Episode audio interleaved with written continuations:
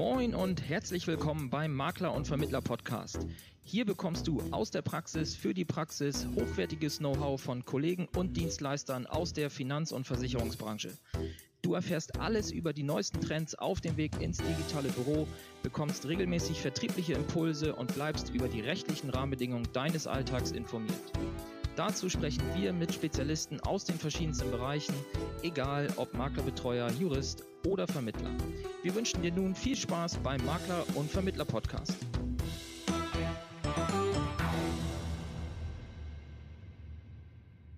Ja, liebe Zuhörer, es ist wieder soweit Makler- und Vermittler-Podcast und heute habe ich einen ganz besonderen Gast und zwar den Lars Steinmann. Und ja, warum ist der für mich ein besonderer Gast? Äh, Lars ist einer der wenigen Makler, die ausschließlich Honorarberatung für seine Kunden betreibt. Und ja, ich habe Lars kennengelernt auf der letzten DKM im Rahmen des Jungmakler-Treffens. Dort war er auch im Finale Teilnehmer des Jungmakler Awards.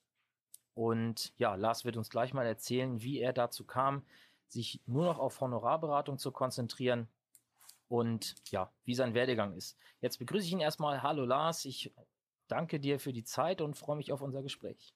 Hallo Thorsten, grüß dich. Ja, wir wollen gar nicht lange Smalltalk machen. Ähm, ich fange mal direkt an. Erzähl doch einmal ganz kurz, seit wann bist du Versicherungsvermittler, Makler und äh, wie ist dein Weg gewesen hin zu dem Honorarberater, der du heute bist? Ja, gerne. Ähm, wie hat's angefangen?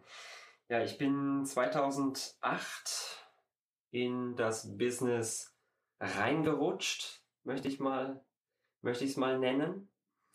Ähm, hab acht Jahre lang für MLP, also einen großen ähm, Finanzvertrieb, gearbeitet und mich dann 2016 ähm, selbstständig gemacht ich meine, gut, vorher war ich auch selbstständig, aber das ist ja immer so eine, ne, im Vertrieb immer nochmal, im, im Großvertrieb nochmal eine andere Selbstständigkeit, ist ja HGB 84. Äh, deswegen, sage ich mal, habe ich mich dann selbstständig gemacht und bin jetzt knapp zwei Jahre als Honorarberater ähm, unterwegs.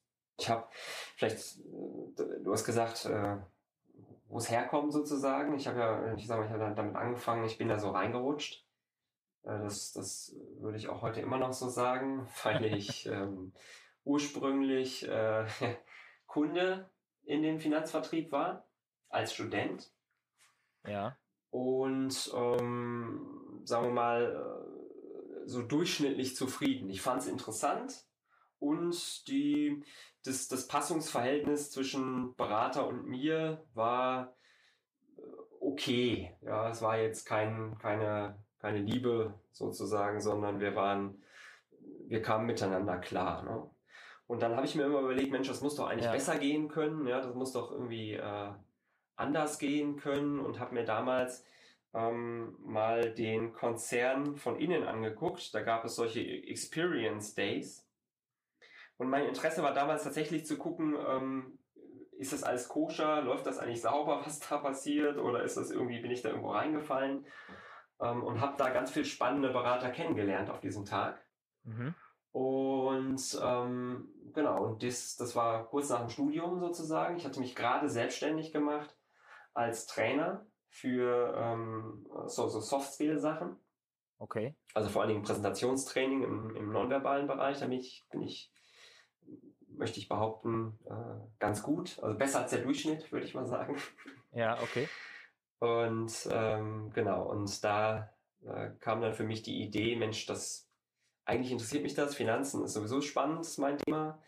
Und ich könnte äh, Seminare halten für Studenten, ähm, was ich auch super spannend finde, was ich auch vorher schon gemacht habe, Trainings. Und darüber könnte ich neue Leute kennenlernen. Ja, und dann habe ich gesagt, Mensch, mhm. das klingt irgendwie wie, wie die eierlegende Wollmilchsau. Ja. Dann mache ich das doch einfach mal. Und dann äh, war ich dabei. ja, okay, das kennen ja wahrscheinlich viele Kollegen äh, in der Branche auch. Bei mir mhm. war es ja genauso, auch über einen Vertrieb damals in die Branche gekommen. Ähm, was hat dann am Ende dazu geführt, dass du 2016 gesagt hast, ja, okay, ich will in der Branche bleiben, ich will nach wie vor Berater, Finanzberater sein, aber dann doch bitte auf Honorar und nicht das klassische Provisionsmodell. Kannst du uns da mal in deine Gedankenwelt reinholen, was was dich dazu gebracht hat? Mhm, klar. Das war, sagen wir mal, ähm, relativ einfach. Ich bin angetreten damals und vor allen Dingen, als ich dann noch tiefer im Thema drin war, ähm, also die ganze Ausbildung so hinter mir hatte, äh, bin ich angetreten, um ganzheitliche Finanzplanung zu machen.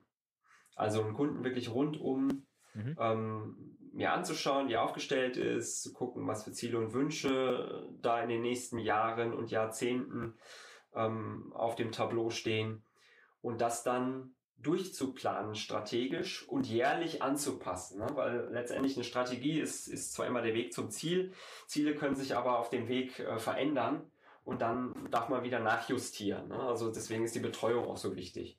Ja. Und ich habe festgestellt, dass die, dass der Ansatz der ganzheitlichen Finanzberatung und Finanzplanung, dass der in dem Finanzvertrieb ähm, von außen zwar dargestellt wurde, ne, über Webseite und, und uh, Verkaufsflyer uh, und Werbung und so, ähm, intern mh, mhm. aber noch nicht so richtig gelebt wurde. Ja. Also sagen wir mal, eine Aussage war äh, klar in die Richtung, wir sind ein LV-Vertrieb und ähm, machen keine ganzheitliche Beratung. Ne? So, und das, das ist eben nicht ja. mein Ding gewesen, sondern ich möchte gerne eben äh, den Kunden unabhängig aufstellen können in allen Bereichen, ohne zu sagen, ah, ich muss aber eine, eine LV machen, damit sich meine Beratung überhaupt refinanziert. Ja, es kann sein, dass ich bei einem jungen Menschen sage, der äh, kriegt von mir die nächsten drei Jahre keine LVs, dafür ein Depot, wo er sein Geld reinlegt. Ähm, hab dann aber vielleicht vom Kosten-Nutzen-Effekt die nächsten drei Jahre äh, stehe ich schlecht da oder schlechter da, als wenn ich eine LV äh, verkauft ja. hätte. Ja. Und das hat mich gestört. Und äh, deswegen kam der Schritt raus in die Honorarberatung als einzige Möglichkeit eigentlich in Betracht. Ja, okay. Da hast du jetzt gerade schon einen ziemlich äh, gravierenden Punkt angesprochen, finde ich. Denn gerade diese jüngeren Kunden oder diejenigen, die halt gerade starten, mit denen man naja, ich sag mal, mit dem Geschäft, was die brauchen, also vielleicht eine, eine kleine BU, vielleicht nochmal eine Zusatzversicherung, einen Krankenkassenwechsel oder was auch immer, dass man da ja in der Regel noch nicht, ja, das, das große Geld verdient, sage ich jetzt mal in Anführungszeichen. Ähm, wie hast du es dann geschafft, mhm. dass genau diese Klientel dir oder bereit ist, dir ein Honorar zu zahlen, welches dann auch deine Ansprüche deckt? Weil ich denke mal, du wirst ja dann nicht für 10 Euro die Stunde bei diesem Kunden gearbeitet haben. Ja, genau. Also das, also das, ich meine, es sind ja immer zwei Dinge. Ne? Das eine ist zu gucken, ähm, was brauche ich eigentlich für einen Stundensatz? Weil wir alle arbeiten mit Software, wir haben äh, vielleicht ein Büro angemietet, äh, wir haben vielleicht irgendwie eine Ausstattung, äh, die, die, die IT, die wir erneuern müssen ähm, die Weiterbildung, die ansteht übers Jahr. Ja, man, klar, man kann viele kostenfreie Sachen machen und so und hier und da. Und wir wissen alle, dass die Qualität bei vielen kostenfreien Sachen ja schwierig ist.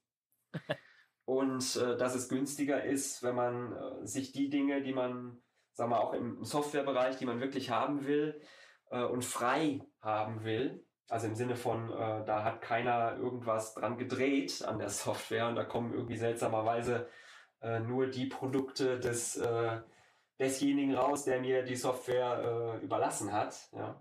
ja. Ähm, da kommen wir halt alle auf entsprechende ähm, Euro pro Monat, die das alles kostet. Und die muss ich ja irgendwie wieder reinholen. Ja, ja so, richtig. Und dann äh, gucke ich, was ich, ja ich wollte nochmal äh, drauf, nochmal wieder ausholen zu diesem Kunden, der ja vielleicht gerade am Anfang ist und ähm, ja. ja. noch einfach nicht dieses große Budget hat und wie du dann mit dem vereinbarst, dass der dir dann ein großes Honorar zahlt. Ja, genau. Also sagen wir mal, das, das macht ja auch nicht jeder, ne? sondern ähm, das äh, gibt Leute, die das, die das einsehen oder die das für sinnvoll erachten und es gibt Leute, die das für ähm, weniger sinnvoll erachten. Und die Herausforderung ist es dann, ähm, ausreichend Gespräche zu führen, ähm, um auch von den Leuten, die die Dienstleistung erkennen, äh, genug äh, zu finden, ja, damit äh, letztendlich, äh, damit ich überleben kann, ja, oder und auch gut überleben kann. Das ist ja, ja. das Ziel. So. Und dann ist die Besonderheit vielleicht noch, dass ich ja in der, ähm, in der Nische der ähm, Ärzte, vor allen Dingen der Humanmediziner und äh, Zahnmediziner arbeite. Und ähm, in der Nische ist das Thema Honorar für eine Dienstleistung zu bezahlen, ne, weil viele Ärzte nun mal selber äh, ein Honorar für eine Dienstleistung bekommen. Vielleicht im Schnitt nochmal anders als äh, bei einer anderen Zielgruppe. Ja, also würde ich zumindest unterstellen, ja. ähm, obwohl ich eben keine große Vergleichsmöglichkeit sozusagen habe. Aber alles, was ich, ich habe, sagen wir mal, 2016 habe ich angefangen, äh, auch Leads zu nehmen. Ja. Und habe das sehr schnell wieder sein gelassen. äh, weil Honorarberatung, ja, alle wollen gerne unabhängig und neutral beraten werden. Ähm, und das sind dann nicht so viele, zumindest von den Leads, die ich bekommen habe, die ich gekauft habe, waren nicht so viele da äh, bereit, wirklich ein adäquates Honorar zu bezahlen. Ne? Und dann bin ich, also ich habe dann, ich habe dann auch die Herausforderung, sagen wir mal so, ich könnte das ja für ein kleines Honorar, kann ich auch eine kleine Dienstleistung anbieten. Mein Anspruch ist dann tatsächlich zu sagen, ähm, mein Lieber, bevor ich dir für ein kleines Honorar eine kleine Dienstleistung gebe, mit der du aus meiner Sicht sowieso nicht viel anfangen kannst, ist es eigentlich sinnvoller, wenn du dir äh, das Ding, also mach's irgendwo im Internet meinetwegen oder geh eben, wenn du auf Provision, wenn das für dich auf Provisionsbasis okay ist, dann geh auf jeden Fall zu einem Versicherungsmakler. Da kriegst du deutlich bessere Leistung, als wenn ich dir für ein kleines Honorar eine kleine Dienstleistung äh, biete. Ja? Das, also es bringt nichts in meiner Wahrnehmung, sondern entweder du machst einen vernünftigen Finanzplan, der ist umfassend und da hast du alles abgedeckt und wirst gut aufgestellt, oder du lässt es eben. Ja, und mit der Herangehensweise habe ich auch, sagen wir mal, nicht alle äh, oder viele Leads auch einfach nicht bekommen, sondern die, ne, die haben mal gesagt, ja, Dankeschön und Tschüss. Ja, kann man nachvollziehen. Ähm, da, wie gesagt, weil du ja wirklich einer von sehr, sehr wenigen in Deutschland bist. Und äh, was mich noch interessieren würde, ist, machst du denn, wie jeder Versicherungsmakler auch, so ein, ja, ich sag mal, kostenfreies Erstgespräch oder ist bei dir wirklich ab der ersten Minute äh, läuft sozusagen die, die Uhr? Mhm. Ja, ich mache äh, kostenfreie Erstgespräche. Die dauern in der Regel dreiviertel Stunde, Stunde. Ja. Wobei ich ja jetzt nicht, äh, also kein, kein keine Uhr laufen lassen, ne, sondern wenn, es das ergibt und das nett ist und so, dann unterhalten wir uns auch länger. Ja. Äh, im, im, Schnitt sind das tatsächlich 45 Minuten, so zwischen 40 und 50 Minuten, also so 45 Minuten würde ich sagen, es ist so, dauert im Schnitt ein Gespräch und da geht es im Wesentlichen tatsächlich ähm, um die Darstellung der Dienstleistung.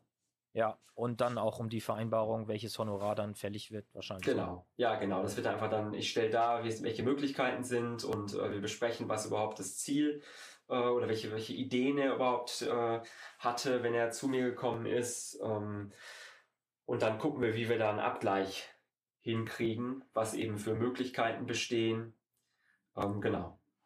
Okay, jetzt möchte ich nochmal eine Frage stellen. Du hattest in unserem kurzen Vorgespräch eben gesagt, dass du jetzt tatsächlich doch einmal von deinem Weg sozusagen abgewichen bist und eine Beratung für einen Kunden auf Provisionsbasis gemacht hast. Mhm. Kannst du da nochmal erklären, wie das dazu kam und warum du es gemacht hast? Ja, das ist, wie das wahrscheinlich äh, so häufig der Fall ist. Man kennt jemanden, der jemanden kennt. und, ähm, ja, ein guter Freund von mir, ein ehemaliger Kollege auch, der äh, vor, ich glaube, vier oder fünf Jahren aus dem äh, Business ausgestiegen ist, ähm, der, äh, mit dem ich halt regen Kontakt habe, häufig telefoniere, äh, ne, weil wir gut befreundet sind. Ja. Und der hatte mir einen Arzt empfohlen. Mhm. So, und der kam zu mir und äh, wir haben uns eben entsprechend unterhalten. Äh, ja, und da hat er letztendlich gesagt, ja, irgendwie, hm, ich bräuchte genau das, was sie anbieten. Ich bräuchte genau das, ja. Denn mein Problem ist, ich mache meistens gar nichts, ja, weil ich immer denke, die wollen mir eh nur alles verkaufen. Und es war auch so, ne, der hat ja der zehn Jahre schon am Arbeiten und hatte nicht eine Versicherung, nichts an Geldanlagen, Ui. also außer eine Haftpflicht. Tatsächlich. Der hat wirklich nichts gehabt ja, und verdient gut. Und äh, das lag alles daran, weil er immer sagt, ja, nee, irgendwie, die, die wollen, ich habe immer das Gefühl, die wollen über den Tisch ziehen und so und ich, nee, ich mache da lieber gar nichts. Ja. Dann, dann, dann fängt er an, ein bisschen zu recherchieren, aber irgendwie, na, ja, da reicht dann auch wieder die Zeit nicht und so. Also so ein klassischer Fall. Ja. So, und der kam dann eben zu mir und ne, Honorar besprochen und dann hat er darüber nachgedacht, dann hat er nochmal ein zweites Gespräch, wo wir uns nochmal ausgetauscht haben. Und dann hat er letztendlich gesagt, äh, nee, er macht das nicht, weil es ihm zu teuer ist. Und dann zogen so die Wochen ins Land und ähm, das ging um eine Niederlassung. Ne? Das ging dann immer näher. Also es kam immer näher der Zeitpunkt, wo er sich dann niederlassen will. Und er hat immer noch nichts gemacht. Ja? Weil, also er hat dann inzwischen auch einen, einen, äh, einen Vertreter da gehabt und so. Und der hat dann, ne? also wie das so klassischerweise ist, das hat alles Ja. nicht so äh, gepasst, wie er es haben wollte. Und ähm, hat sich wieder nur, also ich gefühlt, als würde er was verkauft bekommen und so und wollte aber trotzdem kein Honorar, Honorar bezahlen. Und dann hat mich der Kollege eben äh, da mehrmals äh, belabert, möchte ich mal, möchte ich mal sagen. hat gesagt, ja komm, mach doch auf Provision, ja. Kannst du, das kein Problem. Als Versicherungsmakler kannst du aussuchen, ob du so oder so machst und so. Ja, ja, und dann habe ich gesagt, irgendwann habe ich gesagt, ja gut, äh, da mache ich es auf Provisionsbasis. Ähm, da mache ich aber keine Finanzplanung. Finanzplanung gibt es gegen Geld, die gibt es nicht gegen, äh, gegen Honorar.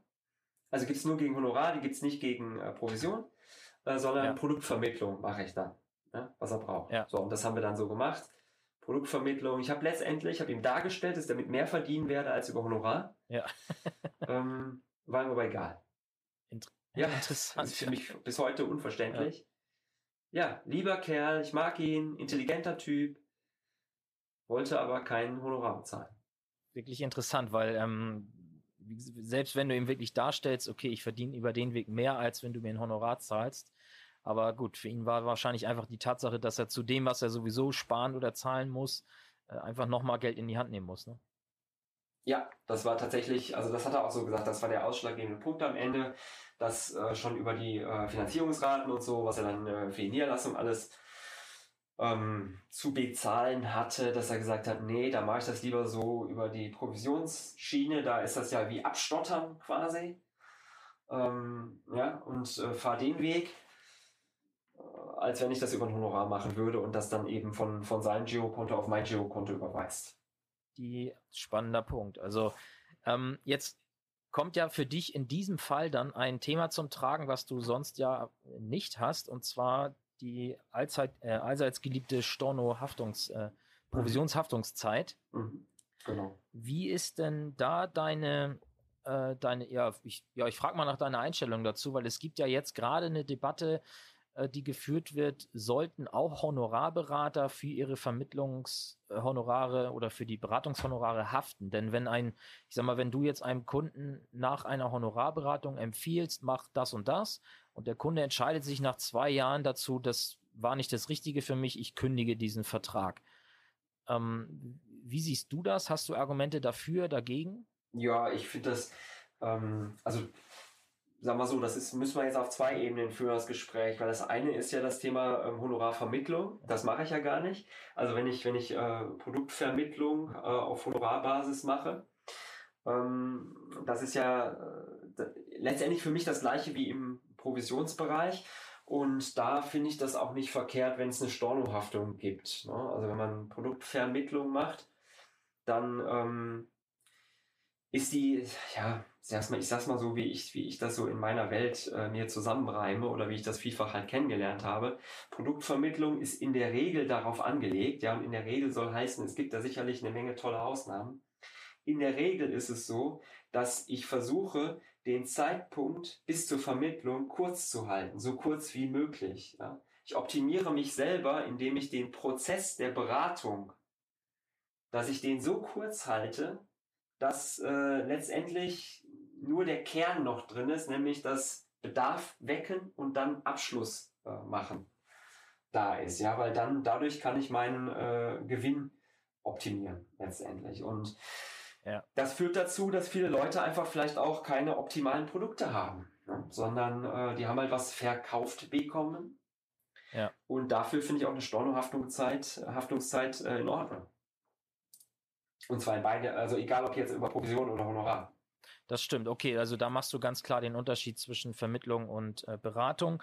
Das heißt, die, die, die, oder die Inhalte, die bei dir im Kundengespräch ja auf den Tisch kommen, gehen deutlich über das hinaus, was man von einem typischen Versicherungsmakler zu erwarten hat. Das äh, behauptest du zumindest. Hast du da mhm. irgendwie Erhebungen gemacht oder kannst du aus Erfahrung sagen oder das belegen, dass es so ist?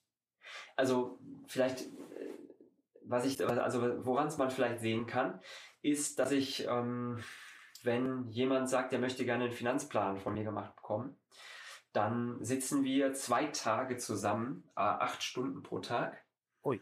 an dem wir ähm, eine Aufnahme seines Status machen, mhm. über Ziele und Wünsche sprechen. Das dauert in der Regel sowieso sehr lange, weil es ein, eine Art Coaching-Gespräch ist, ne? weil der Kunde muss sich erstmal öffnen dafür, muss überlegen, vielleicht selber hat er noch keine Idee oder nur so grob Ideen. Äh, da muss man ein bisschen tiefer gehen, fragen, muss ein bisschen Zeit lassen dabei.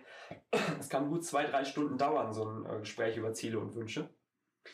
Dann ähm, gibt es einen Aufklärungsprozess, in dem letztendlich, ähm, also der dauert auch zweieinhalb Stunden locker. Ähm, wo es im, im, Wesentlichen um den Kapitalmarkt geht, ja, wo einfach der Kunde über ähm, äh, die Möglichkeiten des Kapitalmarkts äh, aufgeklärt wird. Mhm. Dann müssen wir uns Produkttypen angucken. Ja, was, was macht ein Fondsmantel? Was macht ein Versicherungsmantel? Vor- und Nachteile? Was mit den Schichten und so? Also geht's, letztendlich geht es dann um eine Aufklärung äh, des Mandanten. Ja. Und ähm, nach den zwei, zwei Tagen, also der wirklich äh, zwei Tage voll da gehen wir mittags Mittagessen und so, weil wir einfach, ich habe gemerkt, es macht mehr Sinn, das in so einem, in zwei Tagen zu machen, als das über äh, so scheibchenweise 90 Minuten Termine äh, aufzuteilen. Mhm. Ähm, mache ich ein, danach mache ich die Finanzplanung fertig und wir treffen uns eine Woche später oder zwei Wochen später zum äh, quasi abschließenden Gespräch, wo wir uns den Finanzplan angucken und sagen, hier so und so bist du aufgestellt, das und das solltest du aus meiner Sicht machen, hier und da sind Optimierungsmöglichkeiten, das können wir anpassen und diese äh, Lücken hast du, welche davon willst du schließen? Ja. So, und dann sprechen wir darüber, was er schließen will, das dauert dann auch nochmal zwei Stunden und dann suche ich die Produkte raus äh, und dann haben wir einen dritten Termin, der ist dann meistens zwei Wochen später, weil das ja dann schon ein bisschen dauert mit Risikovoranfragen und so. Ähm, und dann äh, kommen die Produkte auf den Tisch und wir haben noch einen Termin, der dauert dann, was ich anderthalb, zwei Stunden, je nachdem, wie viel zu machen ist, äh, indem er dann die Produkte unterschreibt. Ne? Depots eröffnen, äh, Geldanlagen und so. Ja, okay. Genau. Dann und da bin ich der Meinung, dass sich das deutlich unterscheidet von dem, was so klassisch äh, gemacht wird. Ja, definitiv. Also da zweimal, also ich, ich kenne jetzt spontan niemanden, der sich zwei Tage mit einem Kunden hinsetzt, inklusive Mittagessen. Ähm, wie ja, gut, das sind jetzt äh, überwiegend Ärzte, beziehungsweise nur Ärzte, mit denen du ja sprichst. Aber auch da frage ich mich, wie kriegst du es bei einem Arzt hin, dass der sich zwei Tage aus dem Geschäft nimmt, um sich mit dir zu unterhalten? Ja, das hat dann in der Regel damit zu tun, dass ich zu den Terminen ähm, am Wochenende arbeite. Ne? Sonst ist das Wochenende heilig, äh, da mache ich keine Termine, außer eben für Finanzpläne. Ne? Da äh, treffen wir uns dann zum Beispiel Freitag, Samstag, oder eben Samstag, Sonntag, die haben schon mal äh, frei nach Dienst, ja, da haben sie meinetwegen Donnerstag irgendwie einen, einen Spätdienst gehabt, haben dann aber am Freitag frei und dann können wir Freitag, Samstag nehmen, zum Beispiel, um da ähm, den Finanzplan äh, komplett zu besprechen, also fertig zu machen letztendlich.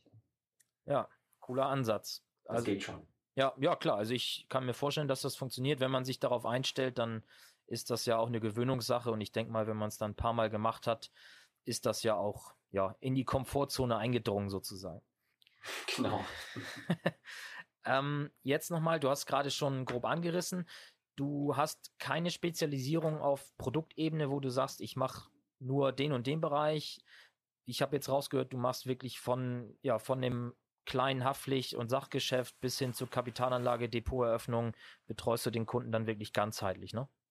Exakt, ja, exakt. Das ist mir auch sehr wichtig ähm, weil ich der Meinung bin, dass das nötig ist, also so ein, so ein, dass man jemanden hat, der so den Überbau darstellt, der so den, den, den sagen wir, der über den Wald fliegt und den Wald im Blick hat und ähm, mit dem Kunden dann die einzelnen Dinge sich angucken kann und kann, sagen kann, hier, guck mal, da hast du einen, Laubwald, Mischwald, äh, du hast, äh, was weiß ich, da steht eine Fichte, da steht eine Erle, da steht eine Tanne. Also dem Kunden einfach dann darüber klar zu machen, was er wie hat. Und ähm, die Produktdetails sind für den Kunden tatsächlich gar nicht so wichtig.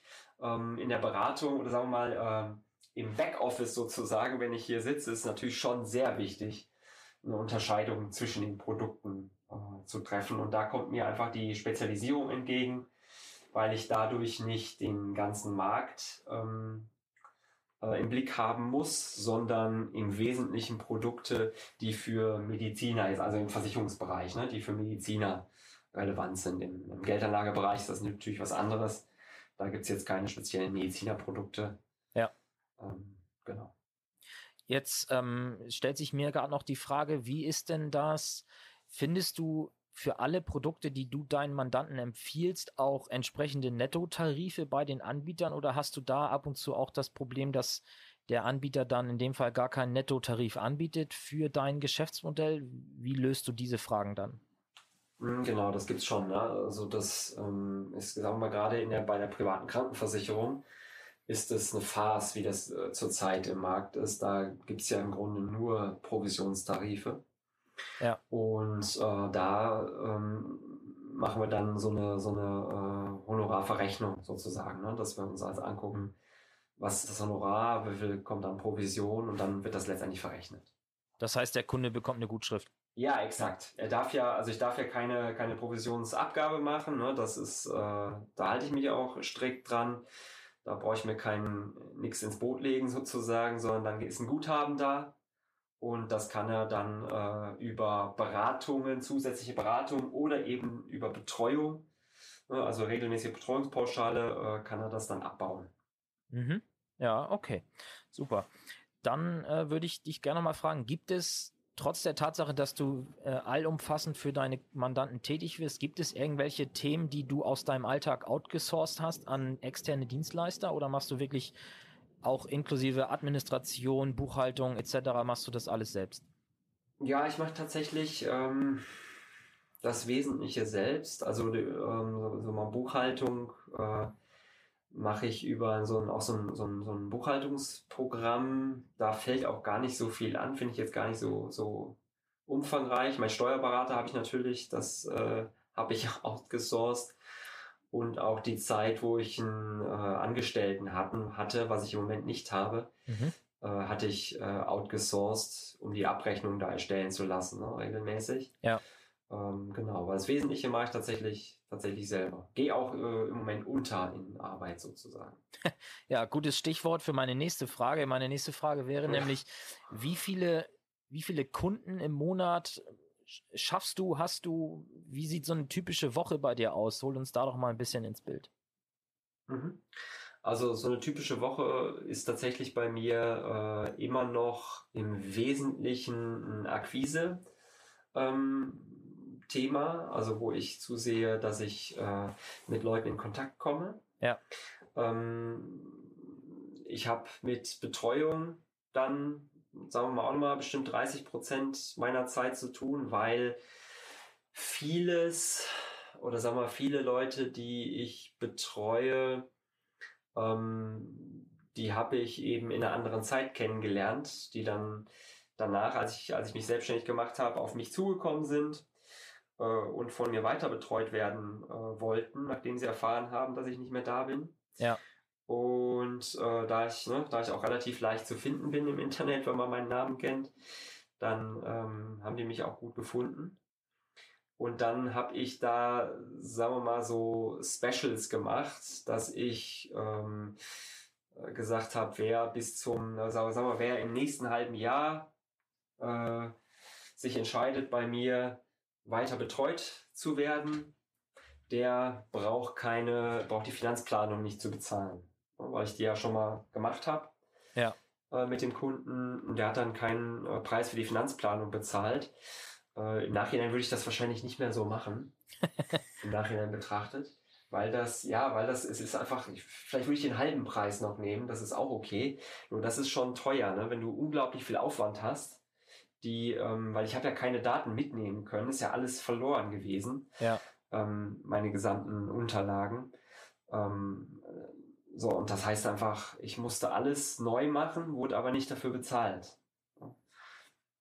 Genau, und da äh, hänge ich jetzt immer noch teilweise dran, weil ich die Leute, ähm, weil wir da Verträge optimieren, äh, Sachen kündigen, neu machen und so. Ähm, das ist, und vor allen Dingen, weil ich das ja dann nicht einfach so mache, ich, ich, ich decke die Sachen ja nicht einfach um, sondern ich äh, analysiere, ob das überhaupt Sinn macht, den, also ob das vielleicht Sinn macht, den Provisionstarif weiter äh, zu halten. Ja. Oder ob das Sinn macht, den äh, einen Honorartarif zu nehmen. Und da musst du dir trotzdem jeden einzelnen Vertrag angucken. Ja, ja das stimmt. So, und das ist einfach Aufwand.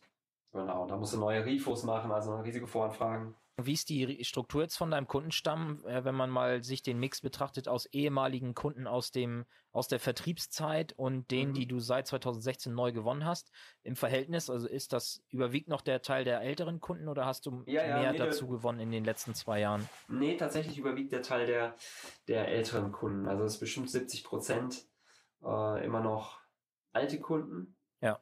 Und ungefähr 30 Prozent äh, neue tatsächlich. Wobei ich, also da sehe ich dieses Jahr auch nochmal einen äh, massiven Schritt nach vorne, mhm. ähm, weil ich jetzt erst in diesem Jahr im Grunde angefangen habe, tatsächlich Akquise zu machen.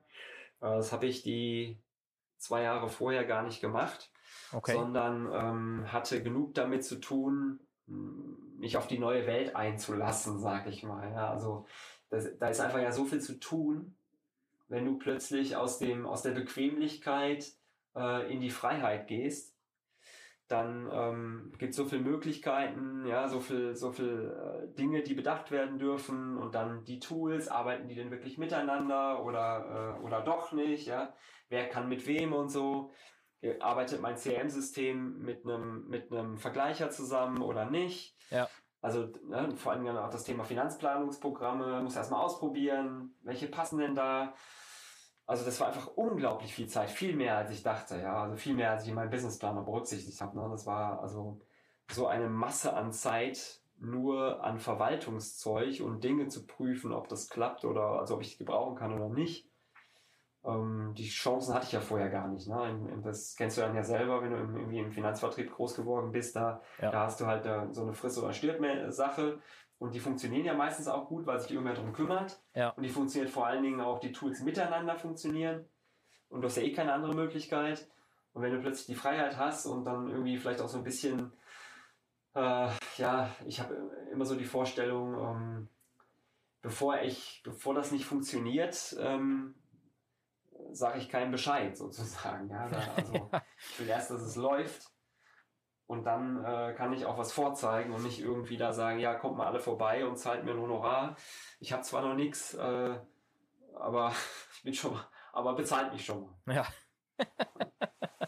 Würdest du das aus heutiger Sicht anders machen? Ja, ja, würde ich anders machen. Ich würde das tatsächlich anders machen. Ich würde tatsächlich, ähm, zum einen würde ich ein äh, Honorar für die Finanzplanung nehmen, würde aber vielleicht das halbe Honorar nehmen für Leute, die ich äh, vorher kannte.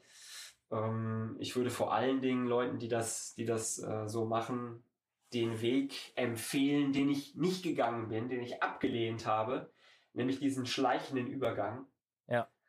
äh, von Provision zu Honorar da habe ich immer gesagt, so, das ist ja was, was ein Blödsinn ist, das braucht man nicht, das ist ja Quatsch, ne? Ende einfach von heute auf morgen. Ich bin da auch vielleicht mehr so ein 0-1er, äh, schwarz oder weiß. Ja. Ähm, aber grau ist in vielen Fällen und auch die Abstufung sinnvoller und äh, wirtschaftlicher, das so zu machen, damit die Leute auch am Markt bleiben. Ähm, wenn sie, wenn sie schleichend sozusagen rübergehen und äh, die Möglichkeit haben, halt mit jedem drüber zu sprechen, äh, aber es laufen dann eben noch Bestandsprovisionen ne? und nicht von heute auf morgen zu sagen, ja, hier ändert sich alles. Ja, wobei dieses graue Modell natürlich bei einem Ausstieg aus einem Vertrieb oder einer Ausschließlichkeit auch schwierig ist, weil in der Regel äh, enden genau. dann ja alle, ja. alle Ströme, ne? Ja. ja. so ist es ja auch, hast du recht, klar, klar. Nur, ich sag mal, ähm, es wäre einfacher gewesen zu sagen, ähm, ich mache alles weiter wie bisher. Äh, plus, ich biete zusätzlich noch Honorarberatung an. Ne? Dann hatte ich halt, sagen wir mal, dann mit dem Modell, mit dem klassischen Versicherungsmaklermodell, das, das verstehen die meisten Leute. Ja, das ist so, das kannst du ja. erklären und sagst, ach ja, genau, kenne ich auch so, ja, einfach verstehe ich, ich muss nichts bezahlen für Beratung sozusagen, sondern das wird dann über die Produkte und alles prima mache ich. Ja? So, mhm. und wenn du, wenn du, sag mal, wenn du, ähm, das weißt du, das, das weißt du selber, du bist auch ein sympathischer Kerl, wenn du, wenn du mit Menschen dich unterhältst und du bist einigermaßen sympathisch, dann ist das auch mit dem, ähm, mit der, mit der sozusagen mit der kostenfreien Beratung kein Problem. Dann wirst du immer genug Leute finden, die dann trotzdem Produkte abschließen. Und du wirst immer ein paar haben, die, ja. die, die hören sich das an und gehen dann wieder und du hast es verschenkt sozusagen. Aber es wird immer genug geben, die es dann äh, auch machen, weil, ähm, weil es menschelt. Richtig. Genau. Jetzt ähm, hast du ein paar Mal schon erwähnt, dass du aktuell so eine Phase der Akquise hast. Kannst du einmal beschreiben, wie dieses Thema Akquise bei dir aussieht? Bist du da äh, eher offline unterwegs? Gehst du, äh, also ich nenne es jetzt mal Kaltakquise, also gehst du direkt zu den potenziellen Mandanten in die Praxen, sprichst sie an oder machst du es über Facebook, Xing? Wie sieht das bei dir aus? Mhm, ich nenne es mal Omni-Channel-Strategie. ich, äh, ich finde das, ähm, ich finde die Online-Welt super interessant, ja, über, über Facebook und, und Xing. Ähm, die Möglichkeiten sind, glaube ich, äh, spannend, weil man viel automatisieren kann. Und äh, auch wenn dann vielleicht die Quote derer, die sich, die darüber reinkommen, gering ist, ist trotzdem wenig Aufwand nötig, in meiner Wahrnehmung. Mhm ähm, zumindest in, mein, in meinen Wunschträumen. und, äh, und da möchte ich ein bisschen hin. Ne? Also ich möchte halt zum einen den Online-Weg ähm, ein bisschen ausbauen und da interessant gestalten. Ja. Da bin ich dabei, so ein bisschen was zu machen. Mhm.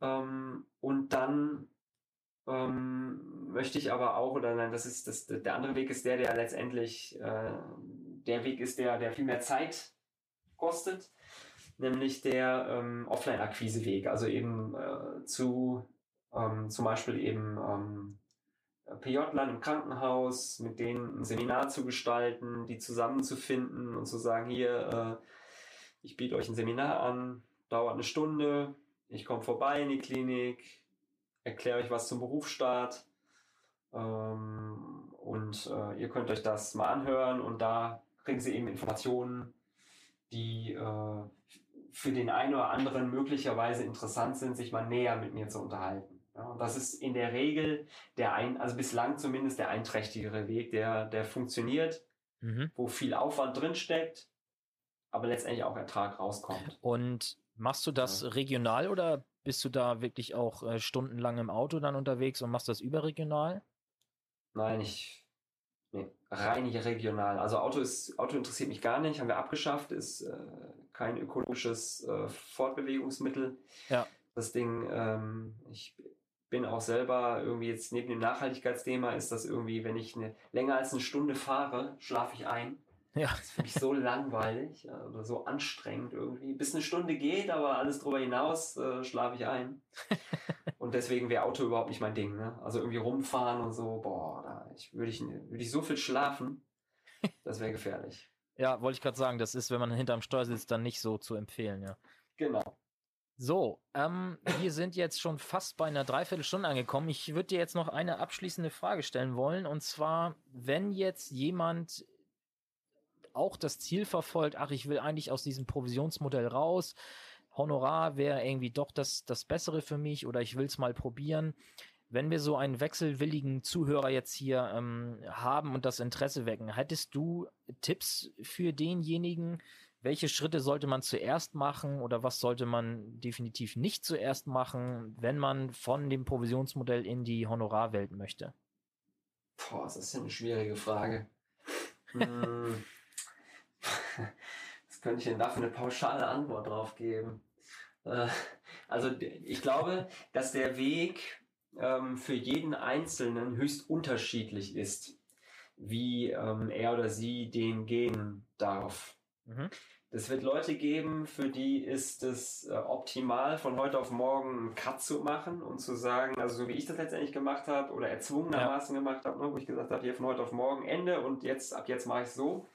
Das mhm. mag für ähm, Teil der Menschen optimal sein, weil die dadurch auch ihren Bestand bereinigen und sagen, ne, ab heute jedes Gespräch, ich spreche es direkt an und dann mache ich klar, entweder du bleibst bei mir oder du haust ab. Ja. Ähm, und dadurch werden sie ihren Bestand automatisch bereinigen. Und es wird Leute geben, ähm, die lieber einen anderen Weg fahren, die halt lieber in der Grauzone sozusagen sich bewegen und sagen, äh, ich lasse die Bestände mitlaufen und da gibt es bei mir eben eine, eine Variante äh, für, für, ohne Servicepauschale. Dafür ähm, kommt halt ein bisschen Provision rein und es gibt eben Mandanten, die ich komplett in die äh, Honorarberatung reinhole und die zahlen überhaupt keine Provisionen mehr. Ne? Also deswegen glaube ich, dass es da nicht so eine richtige pauschale Antwort drauf gibt, sondern man im besten Fall ähm, setzt man sich irgendwie mit jemandem, der das schon mal den Prozess schon mal durchlaufen hat, zusammen ja. und äh, stellt demjenigen viele Fragen, ähm, wie er es gemacht hat und wie man oder oder vielleicht auch Ideen, wie man es machen kann, was so ja, ich sag mal eine Sache, die ich für super wichtig halte, ist diesen diesen äh, ich glaube auch, dass das nicht für alle optimal ist, weil du in deinem Hirn einen Schalter umlegen darfst von von Vermittlung zu Beratung. Ne? Das ist ein höchst ein großer Unterschied. Ja? Das, ja. Das, viele Leute haben sich da ganz viele Beratungen aufgebaut über die Jahre. Die haben dann da Module für, für, für Berufsunfähigkeit und für, für Geldanlage und für irgendwas. können das aber in der Honorarberatung gar nicht mehr so richtig benutzen, weil das alles auf Verkauf abzielt. Ja, stimmt. Ja, weil das alles letztendlich geht's, ähm, ja, haben sie es durchstrukturiert, wie sie es optimal aufbauen, wie der Weg optimal ist, von, von Erstkontakt bis Verkauf. Und das ist in der Honorarberatung gar nicht mehr interessant. Das ist nicht wichtig. Ja, es ist nicht wichtig, ob der Kunde am Ende ein Produkt kauft, sondern wichtig ist, dass der Kunde verstanden hat, worum es geht, wie seine Situation ist und welche Möglichkeiten er hat und möglicherweise noch, was ich empfehle, wenn er eine Empfehlung haben möchte, welchen ja. Weg ich gehen würde. Mhm. Ähm, und das ist, glaube ich, für viele eine Herausforderung. Ähm, deswegen ist es auch nicht für jeden sinnvoll, dieser Weg, ne? sondern da äh, darf jeder so ein bisschen seinen eigenen Weg finden. Ja. Und ich glaube, es gibt also wirklich tatsächlich keine Pauschalantwort äh, darauf, sondern äh, jemanden suchen, der das schon mal gemacht hat und viele Fragen stellen.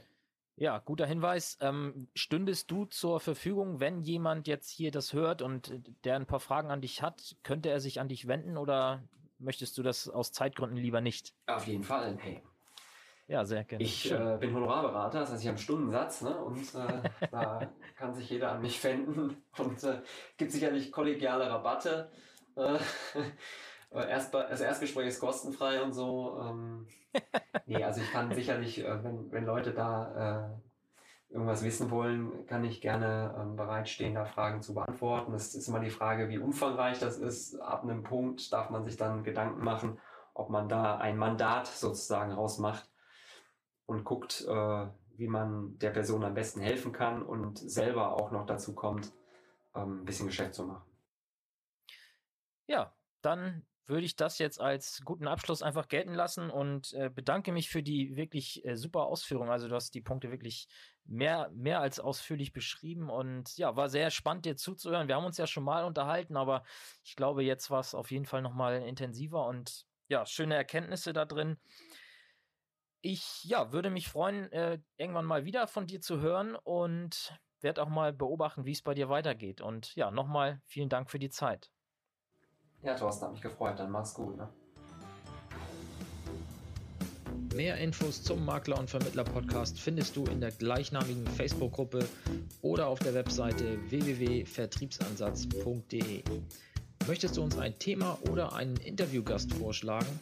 Dann schick uns einfach eine E-Mail an info@vertriebsansatz.de. Bis zur nächsten Folge vom Makler- und Vermittler-Podcast.